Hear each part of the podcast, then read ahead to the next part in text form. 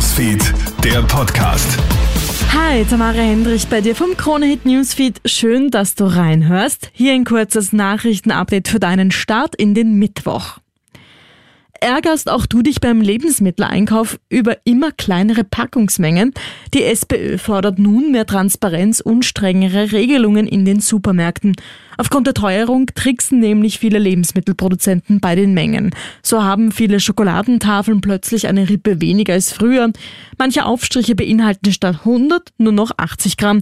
Das ärgert auch die Händler, die noch dazu den Zorn der Kunden abbekommen, sagt Rainer Will vom Handelsverband. Die Angestellten, die Bemühten, die können am wenigsten dafür und es ist auch wichtig, dass das die Kundschaft versteht. Wir versuchen wirklich unmittelbar zu handeln, wenn es zu missbräuchlichen Schritten kommt von Seiten der globalen Industrie. Wir wollen, dass für jedes Geldbörsel ein Lebensmittelwarenkorb möglich ist, auch in Zeiten der Inflation.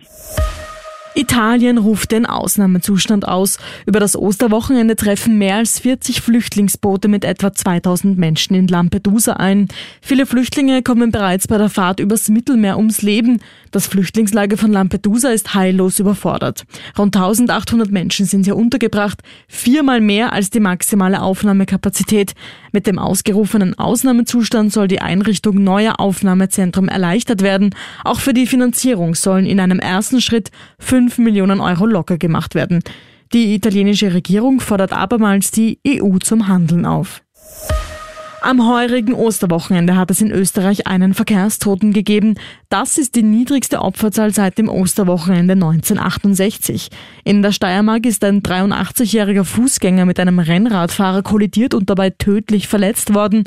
Bei allen anderen Unfällen zwischen Karfreitag und Ostermontag hat es zum Glück keine Todesopfer gegeben. Allerdings hat das schlechte Wetter am Samstag und Sonntag auch für deutlich weniger Verkehr gesorgt. Wir dürfen uns verkehrssicherheitstechnisch also nicht zurücklehnen, sagt Christian Kratzer vom Verkehrsclub Österreich. Man darf ja eines nicht vergessen, seit Jahresanfang sind in Österreich bereits 77 Menschen bei Verkehrsunfällen ums Leben gekommen und Österreich hat auch im Vergleich zu anderen europäischen Staaten auf jeden Fall noch Aufholbedarf und wenn wir alle gemeinsam zusammenhelfen, dann können wir dazu beitragen, dass es hier weniger menschliches Leid gibt, denn letztlich geht es hier um das Leben von vielen Menschen. In Westaustralien wächst die Angst vor einem tropischen Wirbelsturm. Zyklon Ilsa befindet sich derzeit noch über dem Meer. Es wird aber befürchtet, dass sich der Sturm in den nächsten Tagen verstärkt.